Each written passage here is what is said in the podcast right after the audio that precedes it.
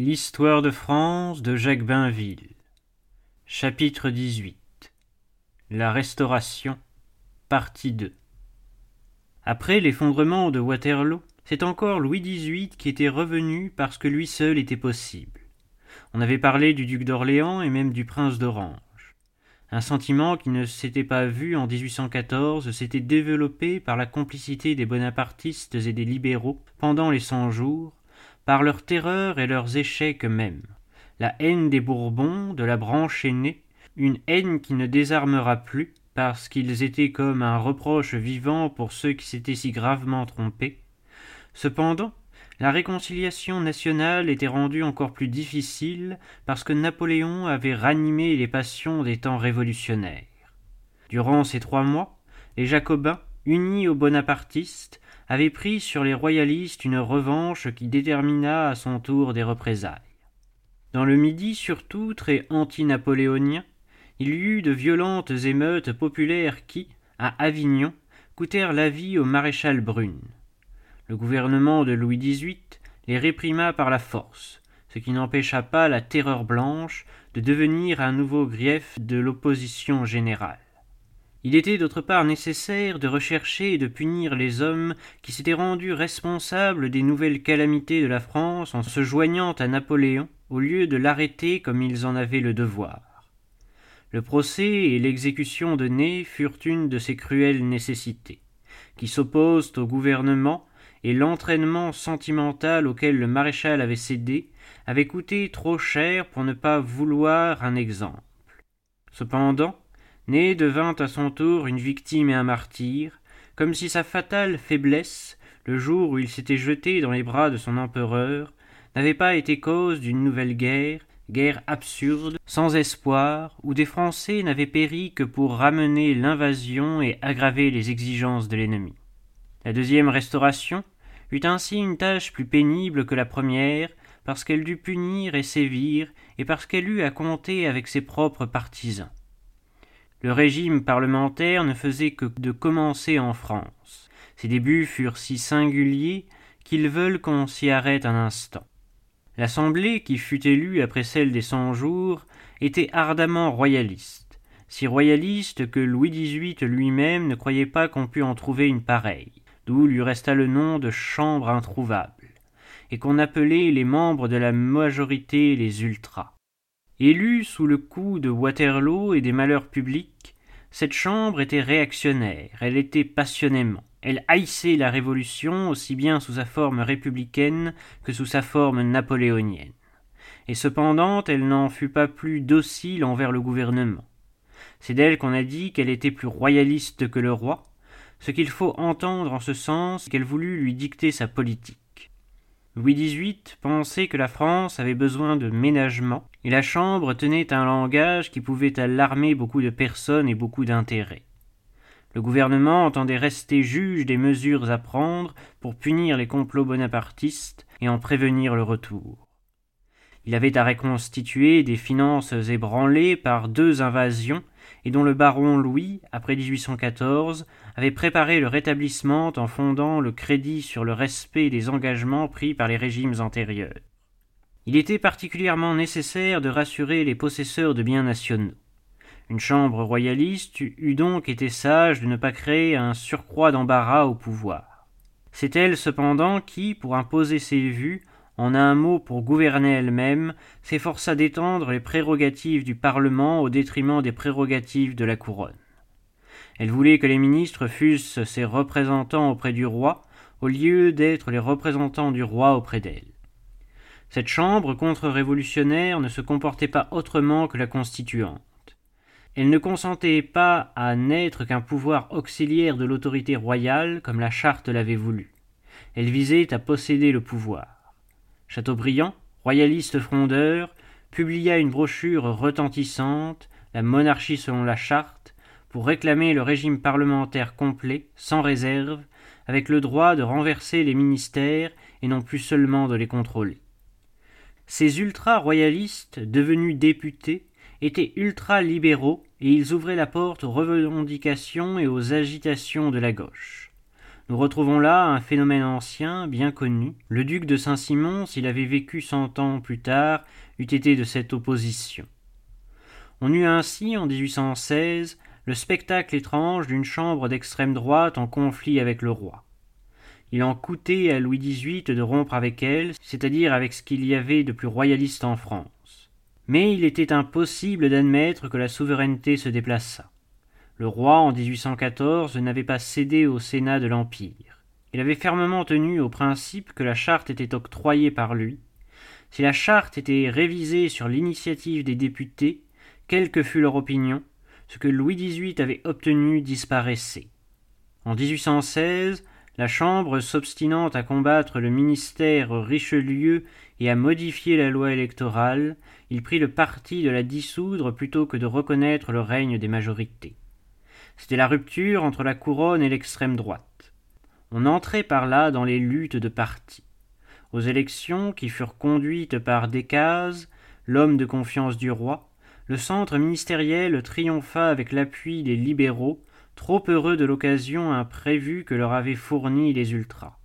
Mais la gauche, qui ne tardera pas à devenir ouvertement antidynastique, n'avait su aucun gré à Louis XVIII de sa politique d'union nationale, et elle se détacha bientôt du centre sur lequel le gouvernement voulait s'appuyer, le régime représentatif annonçait des orages. Alors le gouvernement dut s'apercevoir qu'en se servant de la gauche pour battre la droite afin de suivre une politique moyenne, une politique modérée, de juste milieu, il avait enhardi et fortifié le parti libéral, coalition de tous les adversaires de la dynastie. La gauche combattit tout de suite des ministres comme M. de Serres, auxquels la droite reprochait de donner trop de gages au libéralisme. Et, dans cette lutte, les républicains, plus ou moins avoués, et les bonapartistes s'alliaient parfois aux ultras. Cette agitation de tribunes et de presse eut pour conséquence en 1820 l'assassinat par Louvel du neveu de Louis XVIII, le duc de Berry. Ce fut la révélation d'un véritable danger révolutionnaire et le gouvernement fut conduit à se réconcilier avec la droite. À ce changement d'attitude, les libéraux répondirent par une nouvelle forme d'opposition les sociétés secrètes et la charbonnerie, l'émeute et les complots militaires où se laissaient entraîner de malheureux sous-officiers comme les quatre sergents de La Rochelle. Les éléments militaires, les anciens généraux de l'Empire pensaient à un nouveau Vendémiaire ou à un autre Fructidor. Le vieux Lafayette lui-même, revenu à ses ardeurs de 1788, rêvait d'un pronunciamiento à la manière espagnole. Le coup d'État du 2 décembre se préparait dès ce moment-là. La mort de Napoléon à Sainte-Hélène en 1821 servit d'ailleurs à fondre encore plus intimement les républicains et les bonapartistes. L'empereur devint un personnage légendaire dont le nom était synonyme de liberté, malgré le despotisme impérial, et de grandeur malgré Waterloo. Cinq ans après les désastres, la leçon commençait à être oubliée. Quand on juge la Restauration à ses résultats, on trouve que les Français ont eu la paix et la prospérité, et que ces bienfaits les ont laissés à peu près insensibles. La Restauration a été un régime honnête et sage, qui a mérité deux fois son nom, puisque la France, après avoir subi de si rudes secousses, se releva rapidement. Beaucoup de ceux qui contribuèrent à la renverser l'ont regretté plus tard. Mais il n'y eut pas plus de bonne volonté à ce moment-là qu'à un autre. On fit même une expérience qui ne devait être comprise que longtemps après, c'est que des chambres issues d'un suffrage très restreint, beaucoup de départements avaient à peine quelques centaines d'électeurs, n'en étaient pas plus dociles, au contraire. Personne à ce moment-là ne voulait du suffrage universel. Les uns parce qu'ils le croyaient révolutionnaire, les autres parce qu'ils considéraient, comme les constituants de 1789, que seul un homme riche pouvait avoir une opinion indépendante et que la richesse assurait seule un vote sincère et libre. En effet, les électeurs censitaires étaient moins maniables que d'autres. La candidature officielle ne pouvait rien sur eux et l'esprit d'opposition, qui ne cessa de grandir dans la haute bourgeoisie, avec la haine des nobles et du parti prêtre, était de la même nature que celui des parlements d'autrefois et de l'ancienne aristocratie féodale. Parmi ces mécontents, il suffira de citer le financier Lafitte, un homme à qui tout avait réussi. Louis XVIII mourut au mois d'août 1824. On doit lui rendre cette justice qu'il avait rempli la tâche pour laquelle il avait été appelé deux fois sur le trône. Après avoir empêché le démembrement de la France, il l'avait rétabli à son rang. En 1818, au congrès d'Aix-la-Chapelle, la France était entrée dans la Sainte Alliance, créée pour la sauvegarde des traités de Vienne, comme la Société des Nations l'a été pour la sauvegarde des traités de 1919. Trois ans après Waterloo, le territoire français était évacué par les armées étrangères, l'indemnité réduite de plus de 400 millions, malgré les colères et l'âpreté de la Prusse. Louis XVIII n'ignorait pas les regrets qu'avait laissés en France l'anéantissement des fragiles conquêtes révolutionnaires, la perte de la Belgique et de la rive gauche du Rhin. Il savait que la nostalgie de la gloire militaire tourmentait une partie des Français et les entraînait vers le libéralisme. Néanmoins, il résistait aux aventures où le poussaient non seulement des royalistes, tels que Chateaubriand, mais le tsar Alexandre qui, volontiers, se fut payé des services qu'il avait rendus à la France en calmant les exigences des autres alliés et qui cherchait à nous entraîner à sa suite en Orient. La seule entreprise extérieure à laquelle Louis XVIII se décida fut, en 1823, pour intervenir en Espagne, y mettre fin à une révolution et rétablir Ferdinand VII, c'est-à-dire pour continuer la politique par laquelle nous avions jadis établi un Bourbon à Madrid, afin que l'Espagne ne tombât pas sous une influence ennemie.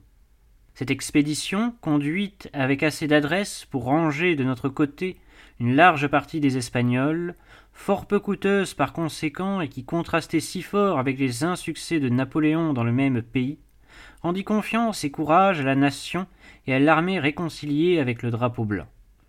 On avait dit, avec la prise du Trocadéro, que cette fois, la restauration était faite. Louis XVIII n'avait peut-être échoué que sur un point, quand il avait cru, par la charte, donner à la France le régime des assemblées tel qu'il existait en Angleterre, laissant la monarchie et le souverain en dehors et au-dessus des partis. Ce n'est pas ainsi que la bourgeoisie française concevait et conduisait les luttes parlementaires, et son invincible penchant était d'y mêler le roi. Louis XVIII avait déjà pu mesurer son illusion. Plus gravement, son successeur allait l'éprouver.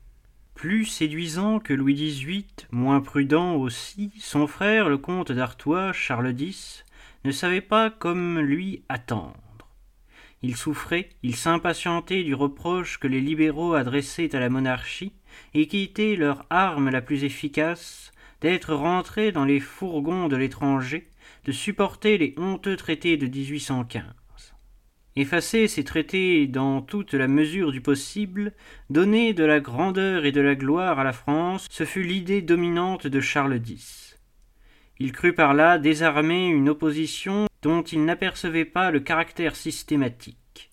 Il venait alors une génération nouvelle qui n'avait pas vu la Révolution, à peine l'Empire, le souvenir se transfigurait et se poétisait avec le recul des années. À cette génération ardente, pressée, ambitieuse, dont Thiers fut le représentant, il aurait fallu donner des satisfactions immédiates. Il aurait fallu, au moins, pour lui enlever son argument le plus fort, l'argument national, déchirer les traités de 1815, reprendre les frontières naturelles. C'était la politique que Chateaubriand recommandait, sans tenir compte des obstacles extérieurs et, quand il n'était pas ministre, Chateaubriand ne craignait pas, comme à la Chambre introuvable, de prendre le rôle d'opposant. Cette politique, ce fut pourtant celle que Charles X tenta d'appliquer. Son échec suscita la Révolution de 1830. Six mois avant la mort de Louis XVIII, la droite avait remporté un grand succès aux élections. Villèle, devenu Premier ministre, était un homme sage, expérimenté, excellent administrateur, le véritable ministre du relèvement. L'opposition qu'il rencontra, non seulement à gauche, mais chez les royalistes d'extrême droite, comme Chateaubriand, fut une injustice criante, la manifestation d'un esprit de parti incurable. Villèle gouvernait avec une majorité de droite où il y avait des ultras souvent peu équilibrés. Certains allaient jusqu'à réclamer le rétablissement de ces parlements de l'ancien régime qui avaient tant contribué à la Révolution. Chez les catholiques, quelques exaltés demandaient tout uniment une théocratie dont l'amener, avant de rompre avec l'Église et de finir en démagogue, était le théoricien. De toutes les conceptions déraisonnables qui peuvent se former dans l'esprit des hommes, il en est peu qui n'aient paru dans ce temps qui fut celui du romantisme littéraire et politique. Et il y avait autant de romantiques de droite que de romantiques de gauche.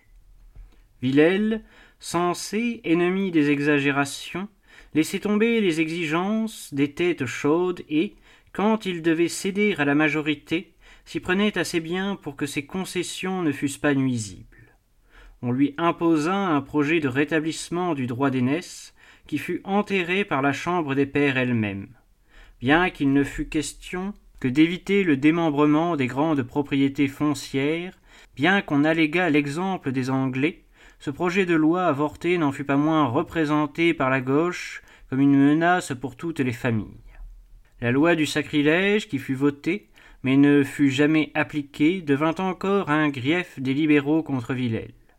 L'idée très politique, recommandée par tous les hommes réfléchis, d'indemniser les Français dont les biens avaient été confisqués pour crimes d'émigration, fut combattue avec passion sous le nom de milliard des immigrés, bien que ce milliard se soit réduit à 625 millions.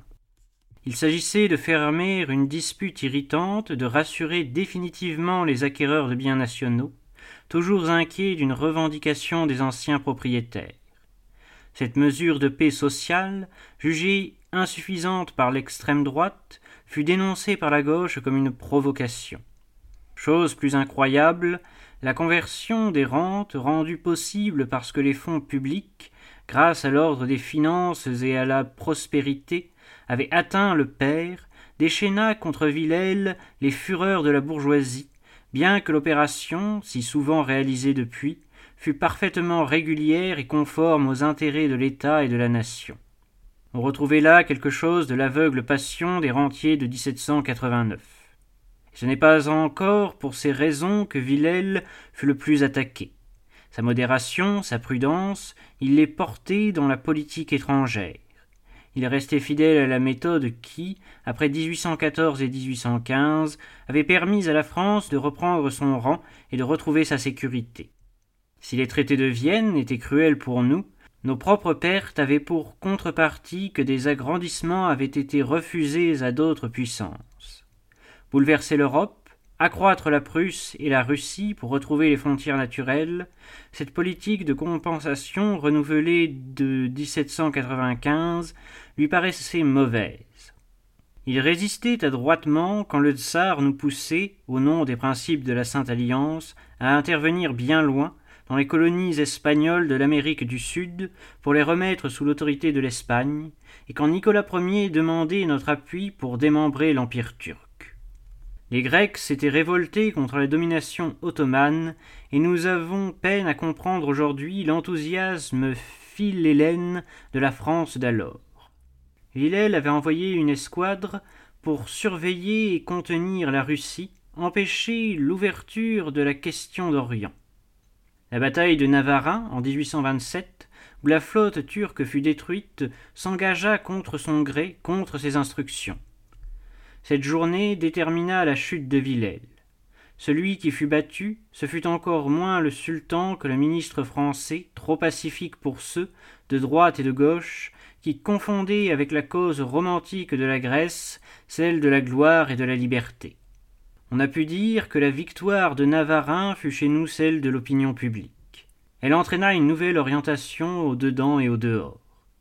Navarin est d'octobre. En novembre, Villèle était battu aux élections et les libéraux ne furent pas seuls à triompher de sa chute. On s'en réjouit aussi chez certains royalistes et Chateaubriand, toujours partisan d'une action grandiose en Europe, accabla le ministre trop raisonnable qui voulait retenir cette nation au sol, l'attacher en bas. Dès lors, on avance rapidement vers la révolution de 1830. À la nouvelle Chambre, en majorité libérale, Charles X donne un ministre qui doit la contenter. Martignac reprenait la politique de la ligne moyenne, du juste milieu, qui avait été celle du duc de Richelieu, de Decazes et de Serres. Âprement combattu par l'extrême droite qui le traitait de révolutionnaire et par la gauche pour laquelle il n'était qu'un réactionnaire, quelques concessions qu'il lui fit, Martignac finit par s'en aller en août 1829 et l'on a pu dire de cette période que tous les partis avaient, à des degrés divers, commis des fautes. Cependant, l'opinion de Charles X était faite. Il s'était convaincu qu'il était impossible de gouverner avec la Chambre. Observant l'opinion publique, il y avait remarqué un retour croissant à l'esprit de gloire et de conquête. Son dessein fut de satisfaire ce besoin de la nation française, d'effacer les traités de 1815, de retrouver les frontières naturelles. Alors la monarchie, délivrée d'un reproche injuste, mais toujours vivant, serait assez glorieuse, assez populaire pour s'imposer aux assemblées ou même se passer d'elle. Un grand succès à l'extérieur rendrait l'autorité au roi, écarterait le danger d'une révolution. Charles X oubliait que le traité de Westphalie n'avait pas empêché la fronde et que la revanche du traité de Paris n'avait pas sauvé Louis XVI. L'exécution de ce dessein, c'est à Polignac que le roi la confia. En 1829, le moment semblait propice pour un remaniement de l'Europe. Les Belges, réunis de force à la Hollande, s'insurgeaient. Nicolas Ier poursuivait ses idées de conquête en Orient. Par une entente avec la Russie, en lui abandonnant les Balkans et l'Empire turc, la France pouvait reprendre la rive gauche du Rhin, peut-être réunir la Belgique. Quelle qu'était la valeur de ce plan, dangereux par bien des côtés, c'était, en somme, celui qu'avait écarté Villèle. Il échoua par le refus de la Prusse, toujours jalouse d'un agrandissement de la France, et qui, prévenant Charles X, avait déjà lié parti avec le tsar contre l'Autriche, hostile, de son côté, aux accroissements de la Russie. Charles X et Polignac eussent-ils réussi dans leur vaste combinaison qu'ils n'auraient pas été certains de désarmer leurs adversaires de l'intérieur? Ils auraient toujours trouvé une surenchère. Une nouvelle opposition avait grandi, presque ouvertement antidynastique. Ce n'était plus, comme sous Louis XVIII, à des complots qu'elle recourait. Elle s'adressait à l'opinion par une campagne de journaux que Thiers dirigeait dans le National, titre qui valait un programme, nationalisme et libéralisme, étant alors une seule et même idée. On feignait de défendre la charte contre le roi. Surtout, pour ne pas effrayer par la menace d'un retour à la République ou à l'Empire, on rappelait la Révolution anglaise de 1688 et la substitution de Guillaume d'Orange au Stuart on suggérait un simple changement de personne. Le ministère Polignac avait été formé en l'absence de la Chambre. Quand le 2 mars 1830 la session s'ouvrit, la Chambre demanda clairement par son adresse au roi le renvoi du cabinet, c'est-à-dire ce qu'avait déjà demandé la Chambre introuvable, le gouvernement de la majorité. La Chambre mettait le roi au pied du mur. Il répondit par la dissolution. Aux élections qui eurent lieu en juin et juillet, la bourgeoisie censitaire renvoya, sur 428 élus, 274 partisans de l'adresse. Ces élections ne troublèrent pas Charles X. S'il ne pouvait annoncer que la France avait retrouvé la Belgique et la rive gauche du Rhin, il apportait une compensation brillante, la prise d'Alger, préface de la conquête de l'Algérie, résolue dès le mois de mars, malgré les remontrances de l'Angleterre. Le 5 juillet, nos troupes étaient maîtresses d'Alger. Les électeurs avaient été sensibles à cette nouvelle. Pourtant, Charles X et Polignac se crurent assez forts de leur succès pour casser la nouvelle Chambre et gouverner, selon l'article 14 de la Charte, par des ordonnances pour le salut de l'État. Ils prenaient en particulier des mesures contre la presse qui n'avait pas craint, même la presse nationale, de publier des informations propres à nuire à l'expédition d'Afrique. La censure de guerre, qui nous a paru si naturelle, faisait, en 1830, crier un attentat contre la liberté. Le roi et son ministre, par une étrange imprudence, ne tinrent aucun compte de l'agitation qui commençait à Paris. Charles X était convaincu de n'avoir affaire qu'à une résistance légale, comme lui-même, appuyé sur l'article 14, était dans la légalité. Le jour où l'émeute éclata, il partit tranquillement pour la chasse. Aucune précaution n'avait été prise. Le ministre de la guerre était aux eaux. La garnison de Paris était réduite à quatorze mille hommes, des troupes ayant été prélevées pour la campagne d'Alger. Des régiments sûrs étaient à Saint-Omer à cause des affaires, de Belgique ou dans d'autres villes de province pour des cérémonies. Les 27, 28, 29 juillet, les insurgés, venus des faubourgs et du quartier des écoles, s'emparèrent de Paris, dressant des barricades, arborant les trois couleurs, tandis que la bourgeoisie laissait faire. Cette insurrection avait quelque chose de commun avec les idées des doctrinaires, des libéraux, qui avaient rédigé l'adresse, des classes moyennes qui les avaient réélus. C'était une explosion des sentiments que Charles X avait voulu apaiser par de la gloire et des conquêtes, tandis que l'Algérie était une diversion dérisoire pour un peuple toujours traditionnel. L'idée républicaine et bonapartiste se confondait avec la haine des traités de 1815.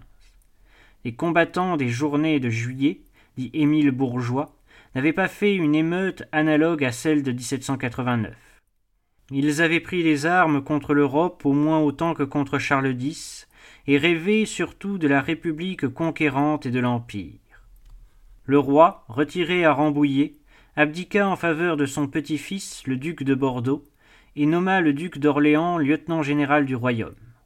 C'eût été, Guizot l'a reconnu plus tard, la solution politique. Elle lui évitait une division qui allait tout de suite affaiblir la nouvelle monarchie la division des partisans de la branche aînée des Bourbons, la branche légitime, et les partisans de la branche cadette. Mais le précédent de 1688 hantait les esprits de ceux qui, comme Thiers, avaient soufflé sur le feu et se tenaient en réserve pour le moment où l'insurrection aurait triomphé.